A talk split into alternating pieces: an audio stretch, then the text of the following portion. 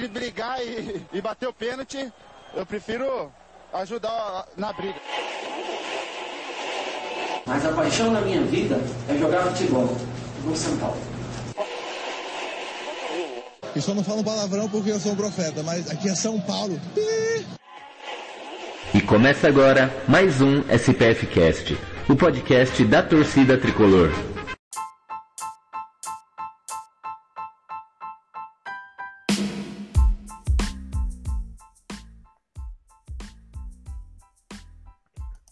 Salve, salve, torcida tricolor! Beto Silva aqui vos fala. Está começando mais um SPF Cast, o podcast da torcida tricolor. E estamos aqui felizes, leves, tranquilos. São Paulo ganhando jogos. É, tá uma maravilha, cara. É um sonho. Tomara que não me acorde, cara. Porque fazia tempo que eu não tava no clima tão relax então, relax, seis jogos de invencibilidade, cinco deles com Mr. Dorival. Vamos aí comentar esse São Paulo avassalador que ganha no Morumbi e empata fora. Tá bom, tá ruim não. E não voltou aqui sozinho, né? Vou chamar ele. Ele que tá morrendo de saudades de King Naldo. King Naldo tá lá, ele tá. Depois da saída do King Naldo, ele tá triste. Ele tentou abraçar o Wellington como seu novo pupilo, mas o Wellington só vive no DM. Então ele tá cabisbaixo cada vez mais. Boa noite, Leandro. Boa noite, Beto. Boa noite a todo mundo que tá na live, quem for ouvir como podcast também. Saudações tricolores. E quem não é Dorilover, mano, tá errado, né? Essa é a verdade. Quem não tá Doriloverzado, tá muito, muito errado. E só uma, para começar, uma anedota sobre o Reinaldo. Eu tenho um amigo gremista, um grande amigo meu, que ele falou: olha, o Reinaldo ficou machucado um bom tempo, e quem tá de titular lá no Grêmio, né, é o Diogo Barbosa. Aí essa semana saiu a notícia que o Reinaldo vai voltar, né? Depois de um tempo contundido. E ele me mandou uma mensagem assim, Leandro, agora eu sei o que vocês São Paulinos passavam. Porque o Reinaldo é ruim, mas o Diogo Barbosa consegue ser pior. Então, eu tô feliz que ele vai voltar. Então, é um nível bem esquisito de coisa. Então, agora eu entendo que você passava pelo, quando ele estava no São Paulo, que era exatamente isso. O Reinaldo era horrível, mas todo mundo que entrava conseguia ser pior do que ele. Então é um sentimento muito ambíguo em relação a Reinaldo. Mas é isso, boa noite. Não sei mais o que é derrota, então vamos lá falar de São Paulo. Boa! É, depois da estreia do Dorival, o São Paulo mudou aí seu jeitão de jogar, jogando com, com losango no meio campo, mais fechado, dupla de zaga, dois volantes, uh, Luciano mais próximo ao gol. Isso tem rendido resultados para o São Paulo. O São Paulo não está fazendo jogos primorosos, não está fazendo aqueles jogos que você. Nossa, o São Paulo jogou demais, jogou uma maravilha, foi um espetáculo, mas o São Paulo tem conseguido os resultados, coisa que com o antigo treinador não estava conseguindo ter, ter né? E a gente sabe que no futebol não basta só você querer jogar bonito, você tem que ter resultados. Né? Resultados que levam você a conquistas, a, a vagas em mata-matas, que vai te dar mais valor em dinheiro, em premiação que vai tirar vagas a outros campeonatos. E esse São Paulo do Dorival é um time que até o momento conseguiu bastante resultado. Né? Com o Dorival são cinco partidas, três vitórias e dois empates. São Paulo, quando joga mal, empata, e quando joga bem, ele vai lá e consegue o resultado. Eu acho que é um, um baita começo. O que você tem a dizer aí do Mister, Leandro? O Mister. O, o, Dorival, né, acho que dispensa um pouco de apresentações. Ele é um técnico que tem acumulado bons resultados onde quer que passou, exceto onde? No São Paulo, na sua última passagem pelo clube. Então isso mostra, fala muito mais sobre o São Paulo do que sobre o Dorival, eu diria. Ele não ter tido resultados expressivos na passagem dele, é, acho que em 2017, se eu não estou enganado. E esse começo realmente é bem promissor. O time ainda tem algumas deficiências, é nítido isso, mas você já vê um outro tipo de não só de esquema de jogo, como você falou, né, a mudança, né, para ter um losango no meio do campo, mas também de, de como os, os jogadores parecem que assimilam isso e de como é, os jogadores parecem querer fazer com que o Dorival dê certo assim no, no, no São Paulo. A gente sabe que o Rogério tinha problemas de relacionamento com boa parte do elenco, né? Especialmente depois daquele episódio do Marcos Paulo, que a gente já falou aqui várias vezes sobre é, esse ocorrido. Então, talvez, eu não digo que os jogadores, enquanto o Rogério era técnico, deixavam de correr, mas é nítido, nítido, nítido quando as coisas mudam, né? Tipo, ah, muda o chefe, né? Vamos dizer assim, que vem alguém mais leve, mais sociável, como é o Dorival, né, que é muito mais de fácil trato com as pessoas do que é o Rogério, isso é inegável, que talvez isso tenha motivado um pouquinho mais os jogadores. Então a gente tem visto bastante entrega dos jogadores, tem visto muita dedicação a, a, tipo, a cumprir o que o Dorival tem é, estipulado nos treinamentos e o resultado tem se mostrado no campo, né? Você falou aí da sequência invicta do São Paulo, e é importante, quando, até quando a gente jogar mal, porque isso vai acontecer, seja com é um time muito bom um time muito ruim, é, vai ter dias que a gente vai jogar mal. Então, não perder nesses jogos que a gente jogar mal, que teoricamente seriam jogos para derrota, isso é importantíssimo. Manter uma regularidade, sempre pontuar no brasileiro, é, é, é importante, é, é, relevante e vai manter a gente lá pela, pela nossa briga, que eu não acho que seja pelo título, mas sim ali para tentar uma vaguinha na Libertadores, no, no brasileiro. Já nas Copas, né, é, jogando é, empatando fora e ganhando em casa, a gente vai muito longe, em qualquer Copa que a gente se é, dispuser a, a, disputar. Então, o início do Dorival dá um, um arzinho assim de promissor para as pretensões do São Paulo que a gente não estava vendo ultimamente com o Rogério, né? A gente tava, é, a, torcida, a gente viu a torcida acho que com uma rodada lá no de campeonato já falando, mano, a gente vai brigar para não cair esse ano, acabou, dessa vez não passa, se não mudar tudo, o São Paulo vai cair e, sei lá, com quatro, cinco jogos depois, seis jogos depois, a gente já está vendo uma nova perspectiva e sonhar com um G6, G7, sei lá quantas vagas serão para Libertadores esse ano, já não parece tão absurdo pelo futebol que o time tem apresentado, mesmo sem a chegada de nenhum reforço. O grande reforço foi a mudança de técnico, vamos dizer assim, a mudança de filosofia. Tá certo que a gente vai falar de um possível reforço mais para frente na live, mas o começo do Dorival é bem promissor. Então muda, mudou o ar, assim. E você vê que os jogadores parecem mais leves, até o, o Luciano conseguiu voltar a fazer gol. Tá certo que perdeu o pênalti e ainda conseguiu. Eh, teve a pachorra de virar a cara para bater o rebote, o que eu acho uma tosquice sem tamanho. Mas enfim, fez o gol, ainda que no rebote. Então as coisas têm se acertado pelos lados do Morumbi. É, se fosse em outros tempos, a bola ia bater no goleiro, bater na trave, ir lá na, bater na bandeira do escanteio, mas não ia entrar no gol, não ia sobrar de volta. É, ou então ele ia fazer o gol e ia mandar revoltar, alguma coisa desse tipo, por causa de invasão de, de da área, sabe? E aí na hora que voltasse ia errar de novo, ia ser um bagulho desse tipo. É, dito isso, eu acho que o grande mérito do Dorival nesse time do São Paulo é parar as invenções, né? Ele coloca cada jogador na sua posição de origem, tirando o Caio Paulista, que sabemos que ele é um atacante de lado, porém o nosso querido Diniz achou uma segunda posição para ele, que é como um lateral, um lateral que apoia, um lateral que agride bastante a linha defensiva do adversário pelo lado. E como nós sabemos que o Patrick não está pronto, todas as oportunidades que o Patrick teve, infelizmente, é, ele deu alguns erros que são normais pela sua idade, são escolhas, não, não falo que são erros, né? São escolhas erradas, né? Ele fez escolhas erradas durante as partidas, e com isso o Caio tem ganhado espaço e tem sido importante né, pelo, pelo São Paulo. Uh, tirando ele, os outros jogadores cada um na sua função de origem, cada um vem desempenhando muito bem seus, os seus papéis. Isso pelos dois zagueiros, pelo um goleiro. Agora temos um goleiro, um goleiro seguro, simples. Você mal vê ele aparecer com bola no pé. Quando recua para ele, ele nem pensa duas vezes, já dá um bicudão para frente. E o goleiro não tem que ficar preocupado com isso.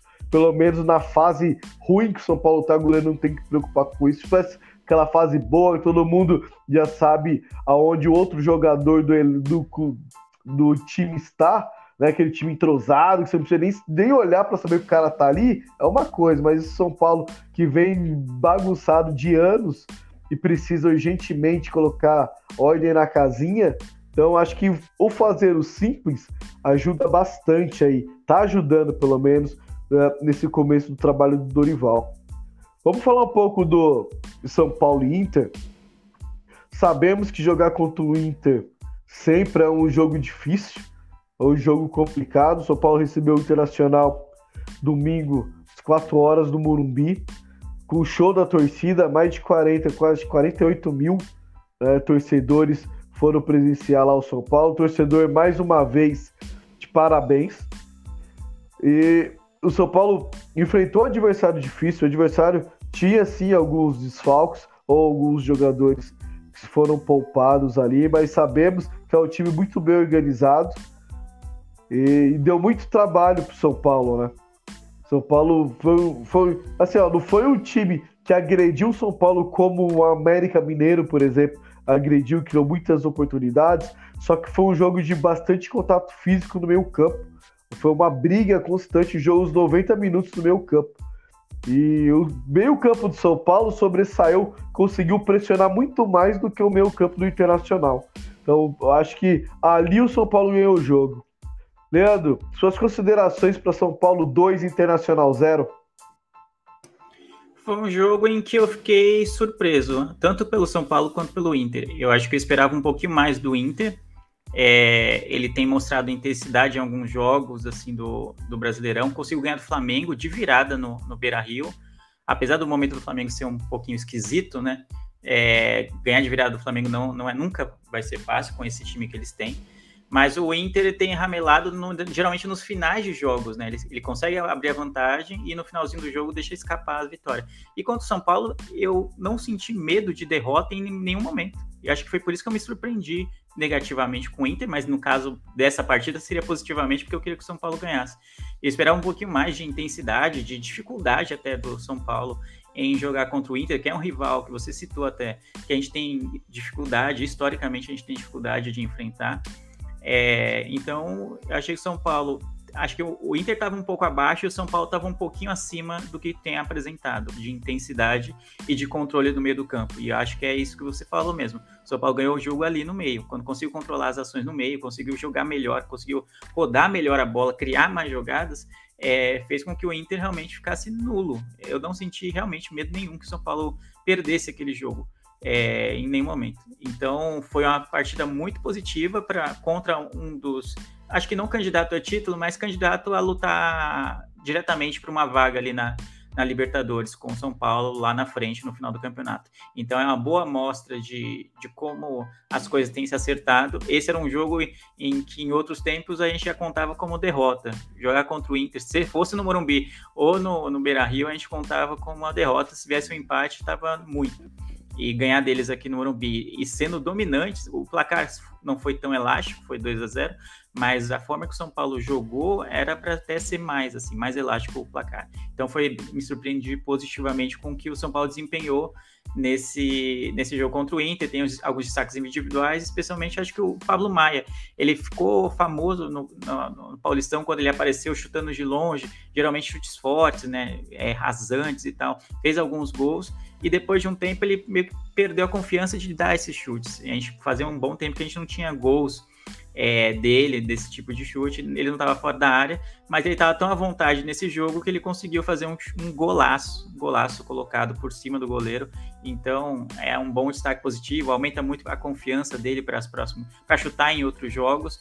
Então o São Paulo teve bons destaques positivos e ainda eu tenho que citar também o Rafael, que quando o Inter enfim chegou, não foram muitas vezes, o Rafael estava lá para garantir é, que a gente saísse sem tomar nenhum gol nessa, nessa partida. E aproveitando aí, já que está falando de destaques individuais, é, temos que exaltar nossa dupla de zaga. Seis jogos e zero gols tomados, né? Arboleda e Beraldo, eles acho que hoje não, não tem, acho que ali são titulares absolutos hoje, vem fazendo ótimos jogos. E sabemos que tem o Alan Franco, tem o Diego Costa voltando, mas hoje, pelo futebol apresentado, pelo futebol jogado, Beraldo e Arboleda uh, são dois pilares ali que eu acho que vai ser muito difícil. Os, esses dois que eu citei, eu acho que vai ter que correr muito. Vai ter que correr muito se quiser brigar por uma vaga nesse time titular de São Paulo, pelo menos na zaga. A zaga tá fechadinha.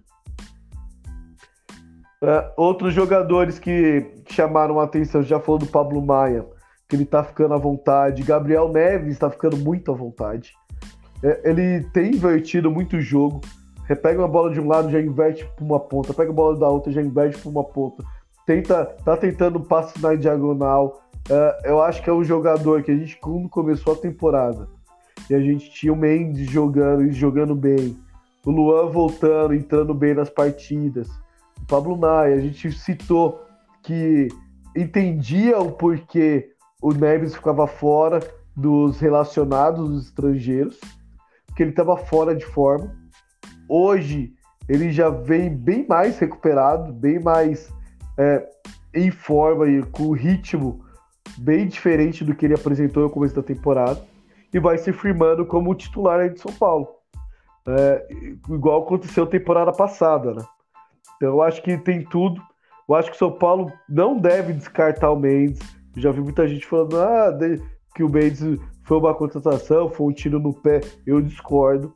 Eu acho que o Mendes é um baita jogador. Eu acho que ele pode caber muito bem ali. Só que eu queria ver ele não como primeiro. Eu queria ver ele fazendo a função que o Pablo Maia faz.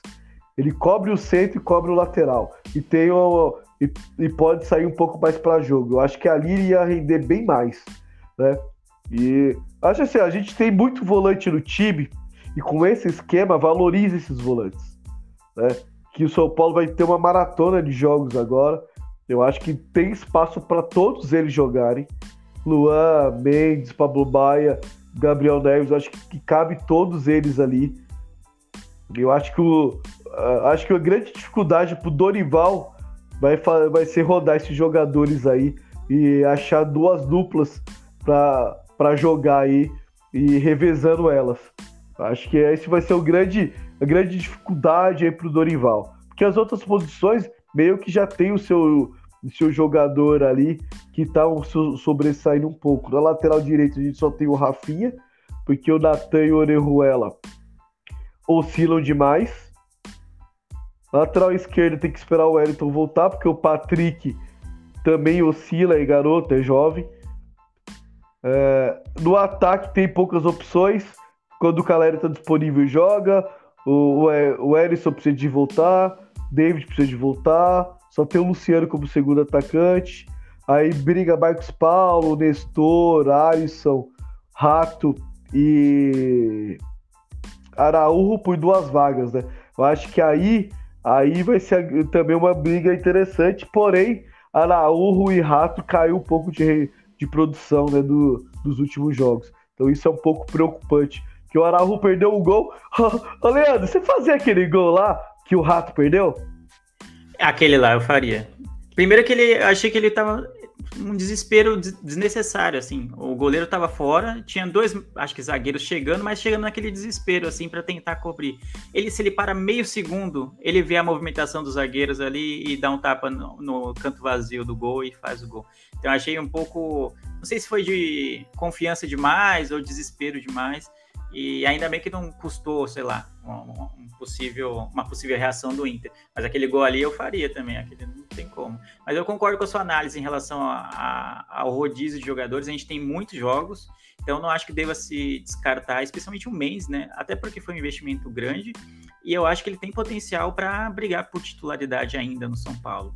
Então é você descartar. É só lembrar mesmo do próprio Gabriel Neves que você elogiou aí, que quando chegou ao São Paulo ele demorou muito, mas muito tempo para se achar no São Paulo, para se adaptar. Então acho Uma que temporada inteira. Esse... Exato, se a gente deu esse tempo para ele, o próprio Galopo, a primeira temporada do Galopo, como é que foi? Foi muito aquém do que a gente esperava que seria.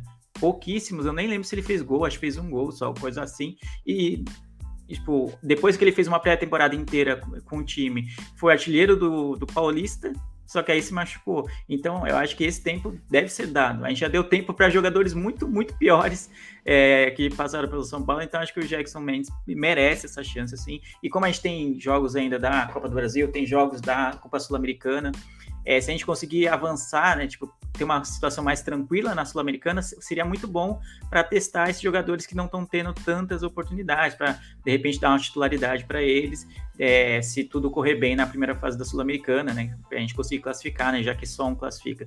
Mas eu acho que é bem isso. No meio campo, ou no meio no ataque tem muitos jogadores, mas a aparência, a aparência é que poucos realmente têm condições hoje de ser titulares. E é por isso que o Caleri sempre vai ser titular e sempre vai entrar, porque é ele quem resolve sempre.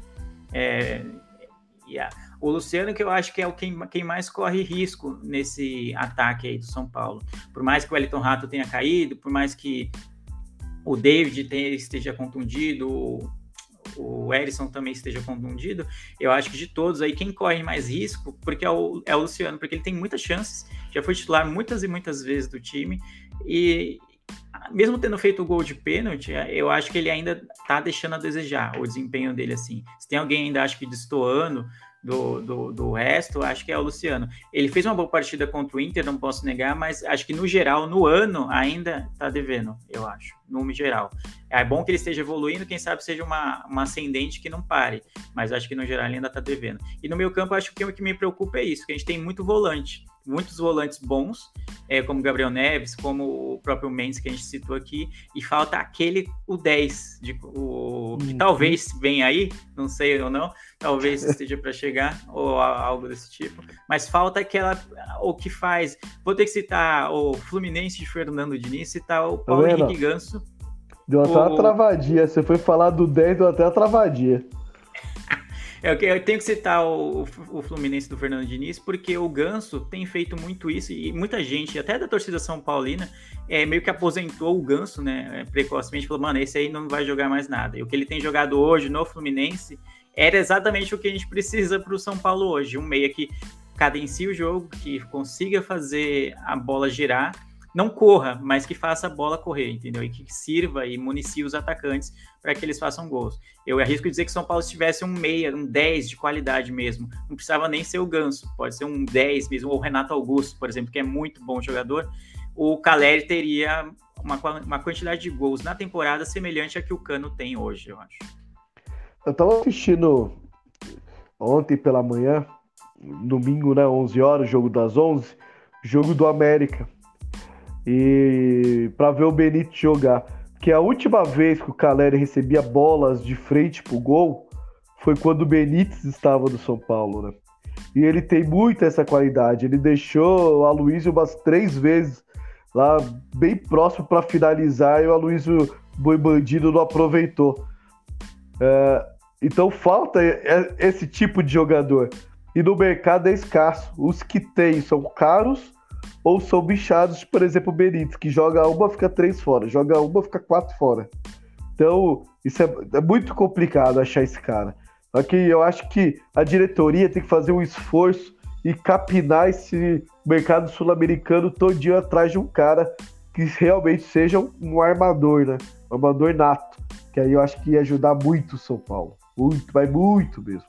Achar um Conca da vida, uma Rascaeta da vida, esses tipos de jogadores perdidos aqui, todos eles foram jogadores. Os Cueva foi assim. Até o Soteudinho, só que o Soteudinho ele é um pouco mais do individual, né? Mas são jogadores que capinaram aí acharam e deu muito certo aqui, né? Então acho que deveria ser voltado a olhar. Que o Cruzeiro trouxe o Arrascaeta, antes do Arrascaeta tinha, tinha trouxe. Como é que é o nome daquele lá que usava 10? Molina, né? Molina. Molina? Eu acho que era Molina. Acho que era Molina, que também era outro, outro meia que jogou muita bola aqui, teve o Conca. Então acho que dá para dá para procurar. Acho que São Paulo deveria colocar esse departamento de scout, os scouts, aí para trabalhar corretamente, né? Porque ele só, só indica calazans da vida, me ajuda, porra. Tá complicado, tá puxado mesmo. Aproveitando, Leandro, bola cheia e bola murcha, São Paulo 2, Internacional 0. Eu acho que, caramba, é um jogo mais é até difícil dar um bola cheia porque tiveram muitas atuações boas, assim, muitas atuações que culminaram no, nesse resultado positivo. Eu acho que vou dar o bola, bola cheia para o Pablo, Pablo, Maia, porque é um jogador que estava precisando de uma boa atuação, de um gol, né, de uma grande. É, de um reencontro, vamos dizer assim, com a torcida. Ele começou muito bem, mas era natural que ele oscilasse. E parte da torcida já sentia que já estava um tanto descontente com ele, já, enfim, porque a gente tem. As torcidas de São Paulo têm tido pouca paciência em geral com, com os jogadores. Eu acho que a bola cheia vai, vai para ele nesse aí. Fez um golaço, golaço, golaço mesmo. Então, acho que foi para ele. Cara, bola murcha eu acho um pouco difícil. A zaga foi muito bem, o meio-campo foi muito bem. O cara, eu, se eu desse a bola murcha pro Luciano, seria meio perseguição, entendeu? Porque ah, ele fez o meio mal, ele jogou bem, perseguição porque ele, sei lá, pelo histórico dele no ano. Então eu vou deixar para a diretoria como sempre ainda. Acho que ainda tem crédito negativo para dar para eles a, a bola murcha. Não, o meu bola murcha, eu já vou te, até te ajudar. Tem que ser pro rato, cara. Ele não pode é. perder o gol daquele. Ele não pode. Não, não, não dá. Não dá, não dá, não dá, não dá, não dá. É incrível. era ele o gol. Ele poderia parar, pensar. Ele poderia fazer qualquer coisa. Menos aquilo. Não. Bola murcha pro rato. Tem que entrar. Se veio do banco, tem que entrar ligado. Tem que entrar pilhado se ele entra pilhado, ele faz o gol. Então, isso fica aí um recado para todos os jogadores que não começam o jogo. Tem que ficar ligado no banco, ver quem tá em campo, o que tá errando, para quando entrar, entrar e acertar, corrigir. Então, fica aí o recado para Elton Rato, ó. Acorda, amigão, acorda. Entrou em campo, acorda, ligado. Já 48 e ele é um jogador, lá. E ele é um jogador que eu acho que joga melhor de titular, né? É, tem jogador que joga melhor quando vem do banco e o Rato acho que é o oposto. Quando ele começa a titular, ele parece que entra numa rotação diferente. Ele consegue é, dar um ritmo assim para o meio e para o ataque do São Paulo. Quando ele vem do banco, realmente, e, e, domingo, ontem foi uma mostra disso, ele parece que ele entra abaixo, assim, ele demora um tempinho para ele entender como é que é a temperatura do jogo. E aí uhum. perder um gol ali que ainda bem não não fez falta, mas em outros jogos poderia, né? Às vezes ali já estaria, não sei, acho que já estava 2 a 0 mas poderia ser um jogo em que tá, é o gol da vitória, em que é um gol do empate, né? Numa derrota fora de casa, sabe? Então é, tem que estar ligado, é um, um gol que não se pode perder mesmo, concordo. E meu bola cheia vai pro sistema defensivo, vai Boleda e Beraldo, porque estão na constância, seis jogos, sem sofrer gols, uh, estão muito bem. Então, Teve partida, teve jogadores individualmente muito bem no jogo. Menção honrosa que a gente não comentou aqui, e a gente já bateu bastante, né? Nestor fez uma belíssima partida, posicionando, recebendo bola, criando oportunidades, virando o jogo. Então o Nestor fez uma boa partida. Só que o sistema defensivo do São Paulo, São Paulo com Arboleda é um. São Paulo sem o Arboleda é outro. Ah. São Paulo com o Arboleda e Beraldo é outro melhor ainda. Então. É, e é importante é, que a gente tenha em mente que o Beraldo, por ser jovem ainda, pode acontecer o que aconteceu ele com, com o Diego Costa, né? É, de que Exatamente. entrou bem, começou bem e teve uma, uma, uma queda de rendimento que é, é completamente natural para quem é jovem, assim como, como ele é. Então, é importante que ele esteja bem no momento que o São Paulo vinha mal, né? Tipo, ele vem numa crescente. Uhum. Talvez a uhum. torcida tenha mais esse entendimento de, pô, quando a gente tava ali na draga, ele e o Arboleda que seguraram o rolê ali, entendeu?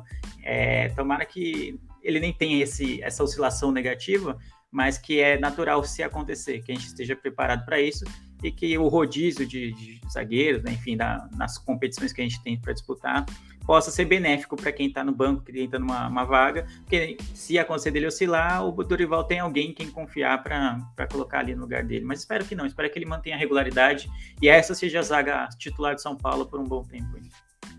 E já aproveitando e falando em Beraldo, é, vamos falar um pouco de bastidor de São Paulo agora.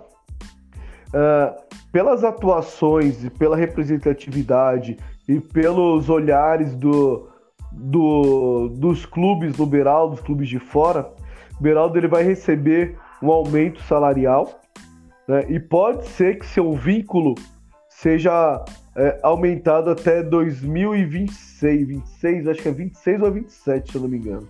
Que acaba, acho que 2024, 25, mentira, 2025. Pode ser que seja estendido aí por mais um ou dois anos o vínculo do, do Beraldo. Uh, e falando em vínculo, o Luan renovou, né? Enfim, a, maior, a novela maior do que a novela das nove. Né? Exatamente, o Luan renovou é, até 2026. Vamos ver se agora é, ele volta com o bom futebol que ele apresentou no começo da temporada. Que ele é um jogador importantíssimo, independente do, do jogo que o São Paulo vai ter. É, ele é um jogador que vai ser imprescindível aí, dependendo do adversário, que é um jogador que destrói mais do que constrói. Então o São Paulo vai ter jogos que vai precisar destruir mais do que construir. Então o Luan é muito importante. Até que enfim acabou essa novela da renovação do Luan. Ainda bem, fiquei feliz que enfim, enfim acabou a novela. Era, uma, era um tema que incomodava, acho que todas as partes envolvidas tanto a torcida quanto o próprio Luan, e o, o Rogério quando era técnico, e agora o Dorival. Enfim, eu, é todo mundo se sentia incomodado porque, ué, o que está acontecendo? O que, que é esse entrave para essa negociação é, realmente deslanchar? E, e, essa semana o São Paulo confirmou né, que ele renovou.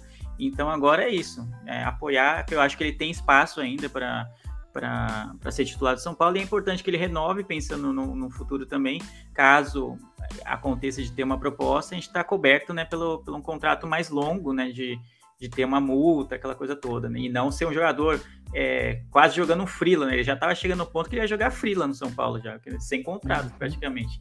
Então, é importante. Torço muito pelo Luan, ele sempre demonstrou que gosta muito de jogar pelo São Paulo.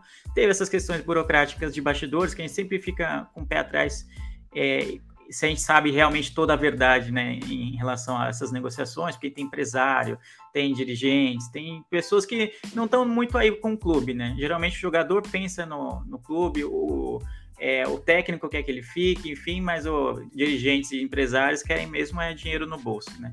A gente sabe como é que funciona esse tipo de coisa, mas fico feliz porque é um jogador muito importante, é um jogador que tem identificação com a torcida e tem tudo para mais leve agora, voltar a desempenhar um bom futebol e brigar pela titularidade no, no meio-campo de São Paulo. Boa. É, estamos gravando na segunda-feira e agora estão jogando Corinthians e Fortaleza. E tá 1 a 0 pro Fortaleza aqui na casa do Corinthians. E por que, que eu tô falando desse jogo? Porque são os dois próximos adversários do São Paulo. São Paulo, quinta-feira, pega o Fortaleza e na volta pega o Corinthians. E acho que é, Ita é Itaquera é, esse primeiro jogo ou é aqui no Morumbi? Acho que é Itaquera, né? É, o jogo é em Itaquera, no turno. A gente vai jogar no então, Morumbi na volta, né? Na volta não, né? No retorno. Então o São Paulo vai. São dois jogos que esse enquanto Fortaleza também é fora. Então o São Paulo vai pegar uma sequência é, grande de jogos. Agora, todos os times, né? Eu tava dando uma olhada no calendário. Uh, até dia 1 do 7 são Paulo joga meio de semana e fim de semana. Então é essa maratona vai até dia 1 do 7. Lembrando que dia 1 do 7 é contra o Fluminense de Fernando Diniz. Haja coração, aí, hein? Haja coração. E aí o São Paulo, teoricamente, vai folgar uma semana se não entrar aí no meio ou Sul-Americano ou Copa do Brasil. Pode ser que entre, porque aí depende da, das classificações. Então, até dia 1 do 7, essa maratona de jogos que a gente falou. E os dois próximos é São Paulo e Fortaleza. Quinta-feira, lá em Fortaleza, São Paulo tem um dia de descanso a mais. Fortaleza está jogando hoje segunda. São Paulo jogou ontem domingo. São Paulo então tem um dia a mais de descanso, de recuperação. Isso é um ponto positivo. E depois São Paulo volta, pega o Corinthians, depois viaja para pegar o esporte. Então, olha só a logística. São Paulo vai para Fortaleza, vai enfrentar Fortaleza lá, volta para São Paulo para enfrentar o Corinthians e Itaquera, depois viaja para Recife para enfrentar o esporte na Ilha do Retiro. Então vai ser uma, uma maratona enorme aí, os três próximos jogos aí do São Paulo. Então, Dorival vai ter que do, saber dosar muito bem essa equipe né? Porque o elenco do São Paulo não é numeroso e, e tem sofrido com lesões. Então fica aí o alerta para os próximos jogos. É, Leandro, analisa aí São Paulo e Fortaleza, essa maratona de jogos aí, depois São Paulo e Corinthians e São Paulo Esporte. É, é um mês chave, né? Não só para São Paulo, mas eu vi vários é, perfis de, de, torcedores de diversas equipes fazendo esse tipo de análise, que o mês de maio é um mês decisivo, por, exatamente por essa maratona de jogos. Muitas equipes têm Libertadores, outras têm Sul-Americana, muitas também têm Copa do Brasil e também o Brasileiro. Então é um mês que haverá pouco descanso, muitas viagens e muitas sequências de jogos decisivos é, no mesmo mês. Então acho que é uma sequência Pior muito... que não é um mês, é dois, né? É até primeiro dos é. sete. É, exatamente. Dois meses seguidos. Basicamente isso. É uma sequência bem, bem pesada, assim, que vai começar agora em maio. É, acho que já dava para falar que começou com o Inter, né? Que o Inter é um adversário pesado, que a gente falou, que a gente conseguiu vencer. Então é importante começar bem o mês, né? Para que, quem sabe, venham mais resultados positivos. Mas eu acho o Fortaleza, eu acho um time extremamente difícil de ser enfrentado, especialmente quando joga é, no Castelão. É um, um, time muito organizado, um time muito forte. Não tem nenhum craque, nenhum gênio na bola, mas acho que o grande craque do time está no banco, né? Que é o Voivoda, que conseguiu dar um, um padrão de jogo para essa equipe que é invejável. Assim. É só ver o que eles têm feito na Sul-Americana. É, fizeram boa campanha. É, acho que ganharam o campeonato cearense, se eu não engano, só caíram na Copa do Nordeste para o Ceará, né? Que era um clássico local. E então tem sido uma um trabalho longevo e muito bem feito. Então é bem pesado. Você falou também do Fluminense, acho que dispensa comentários, tem jogado muito, muito bom futebol. Eu vi Fluminense e Vasco. O Vasco tem que levantar a mão pro céu e agradecer a Deus porque saiu com empate do, do clássico, porque foi amassado, assim, amassado mesmo. Pelo Fluminense foram muitas e muitas chances e o Vasco deu muita sorte assim de, de não tomar o segundo e acho que se sai o segundo aí vira ia abrir a porteira, como se diz. Além disso, tem o Majestoso, é, eu não sei como é que vai terminar esse jogo do Corinthians. A gente está gravando bem no final. Acho que está empatado, inclusive, agora. Empatou o Corinthians, 1 a 1 é, Mas é um time que claramente vem em maus, maus momentos. Teve toda a, a questão da demissão do. Demissão não, né? A saída do, do Lázaro, né? Que era o técnico atual. A contratação que é, dispensa comentários, que foi a do Cuca, né? Que todo mundo sabia que seria uma, ter, haveria uma repercussão negativa pelo histórico policial dele. É, ainda assim o Corinthians contratou, teve a queda do precoce dele, mesmo classificando contra o Remo, e agora veio o Luxemburgo meio que para apagar incêndio. E ainda é nítido que o, o Corinthians ainda não tem um padrão de jogo. Mas acho que é difícil falar de tática, de momento, quando se fala de clássico, né? É, é um muito clichê isso, mas é isso, o clássico é clássico, né? Porque a gente já teve momentos muito ruins do São Paulo e o Corinthians muito bem que a gente ganhou o clássico, e vice-versa, né? Momentos muito ruins do Corinthians no, no geral, a gente vinha muito bem, e, e acaba perdendo o clássico. Então, por ser Itaquera, tem toda aquela coisa de a gente nunca ter ganho o jogo lá. É, acho que se tem um momento bom para quebrar esse jejum, esse tabu, seria lá, seria nesse momento, né? O Corinthians vem jogando muito mal, muito mal. O Yuri Aberto, que é um dos principais atacantes, e o Corinthians desembolsou uma boa grana para ter ele em definitivo, tem, vi, tem vivido uma péssima fase, péssima. Em compensação, o Roger Guedes, que é um, é um, tem, acho que superado a expectativa. Ele tem jogado muito acima da média, tem levado o Corinthians nas costas. E eu imagino que nesse jogo, possivelmente o Renato Augusto não esteja, o que é um grande alívio, eu acho, porque é um dos grandes meias em atividade ainda, mesmo já em idade avançada, ele é um dos grandes meias do futebol nacional. Ele é muito, muito diferenciado, muito acima da média mesmo.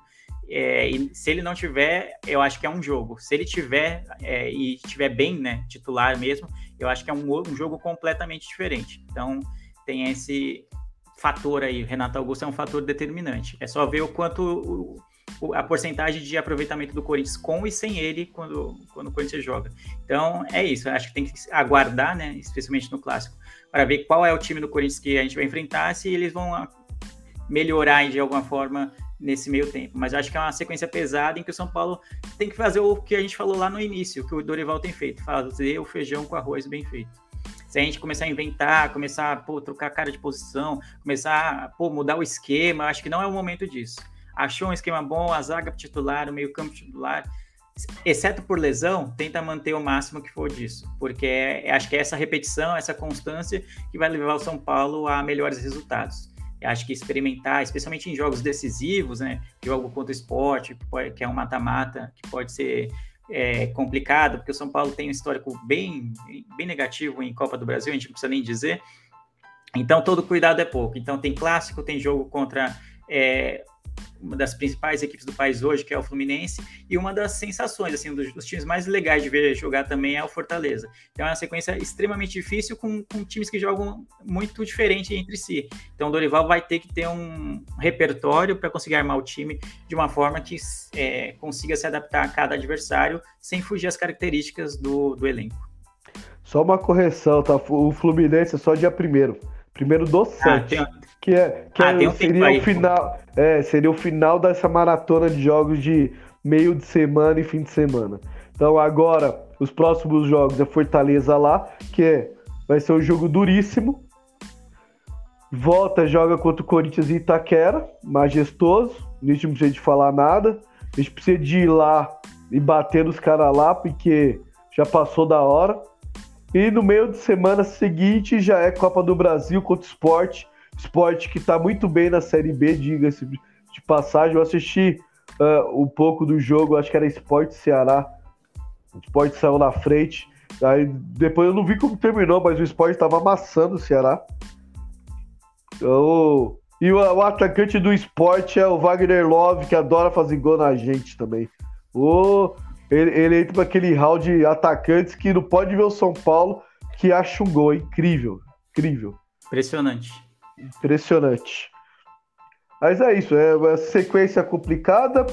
É, eu acho que esses dois meses vai ser um termômetro muito bom para medir esse trabalho do Dorival, que até agora tem sido ótimo, com três vitórias e dois empates. Eu acho que é, vai ser um grande teste aí para o São Paulo esses próximos dois meses com jogos de fim de semana e meio de semana. Então, tomara que o que o Dorival consiga cada vez mais acertar esse time. E falta 38, hein? Eu falei que eu ia estar tá contando. Falta 38. Vamos lá que falta 38. Ô, Leandro, tá você falou, você falou do de um 10, eu não sei se é um 10 não. Eu, se, se fosse, se realmente chegar, eu daria 22. é, acho que é um número que ele gosta. Vamos falar dele. Para vocês que não estão visualizando, eu já coloquei uma tagzinha aqui de Alexandre Duck. Alexandre Pato. Alexandre Pato e São Paulo abrem conversas para o contrato de produtividade. Eu acho que essa notícia que saiu hoje acho que todo mundo já estava esperando ela. Acho que ela até demorou para sair, né? Que ele tá lá, tá treinando. Muito, uma boa parte da torcida gosta muito dele. Outra olhando só pela parte do futebol, porque ele nunca fez mal para o São Paulo, né? Parte esportiva, acho que ele já é um jogador ultrapassado, um jogador que não, não vai conseguir agregar muito ao São Paulo. Eu sou desses, tá? Eu acho que pelo tempo que ele já ficou lá, que, o tempo que ele ficou lá nos Estados Unidos, eu não conseguiu render muito. A segunda passagem dele pelo São Paulo não foi uma passagem uh, glamurosa, posso dizer. Mas também a gente, pô, ah, deixa de fato saiu porque não queria correr. Eu acho que isso estava afetando o batuqueiro. Só que por no final a gente viu o que aconteceu, né? O Alexandre Pato, ele abriu mão de, do seu salário, ele saiu pela porta da frente porque ele não estava aqui só para receber salário, ele estava aqui porque gostava e queria estar tá aqui. Então ele saiu pela porta da frente e o Batuqueiro, a gente não precisa de falar muita coisa. Ele e o Tietê, que eram os dois que estavam na, da, daquela época do que o Pato saiu. Uh, pelo que a gente acompanha, você já, o Leandro já citou aqui do Ganso, né, que fez o contrato de produtividade no Fluminense quando voltou e a bola que ele está jogando hoje. Uh, Lucas Lima voltou para o Santos com contrato de produtividade, voltou bem, só que o Santos fez um erro, acho que primoroso. O Lucas Lima fez dois jogos bem, já foi lá e tacou logo um contratão com ele. quebrou o contrato de produtividade agora ele está começando a caindo de rendimento. Eu acho que essa é a grande sacada. É, ele está lá, ele gosta do São Paulo. É, o São Paulo gosta dele. Os torcedores, boa parte, aceita, gostam do Pato, querem o Pato de novo do São Paulo. Já, toda janela o povo pediu o Pato. Isso aí, uma boa parte da torcida pediu o Pato. E ele tá aí, tá disponível, tá recuperado sua lesão, tá fazendo já sua transição com o campo, trabalho com bola. E se for para chegar, esportivamente, eu acho que não vai agregar. Mas se for para chegar, contar de produtividade, eu acho que pode agregar. Acho que pode agregar valor. Né? Então, se acontecer, como o Dorival já deu o aval, já falou que, que gostaria de contar com o jogador, então que venha para somar. Qual que é a sua análise aí, Leandro, sobre Alexandre Patolino? Cara, normalmente eu abraço a cautela e a racionalidade, mas acho que num ano em que você citou alguns jogadores que já, é, já têm uma idade avançada e que é, alguns clubes toparam um contrato de produtividade é, e tem mostrado bons resultados, acho que vale. Eu acho que ele vale como ser opção, se ele conseguir realmente jogar mais atrás. Eu falei que tá, o São Paulo precisa de um 10 de verdade, o Pato nunca foi esse 10, mas acho que se ele tiver noção de que ele não tem mais a explosão, a velocidade que ele tinha quando ele era jovem, e de repente jogar ali no meio, ele tem muita qualidade. De repente seja interessante de testar, desde que seja nesse, nessas condições de um contrato de produtividade, é, em que o São Paulo tem um custo mínimo para mantê-lo no elenco, senão não, não vale. Se for para ter um contrato é, regular mesmo com, com qualquer outro jogador, eu acho que aí é um gasto excessivo de dinheiro.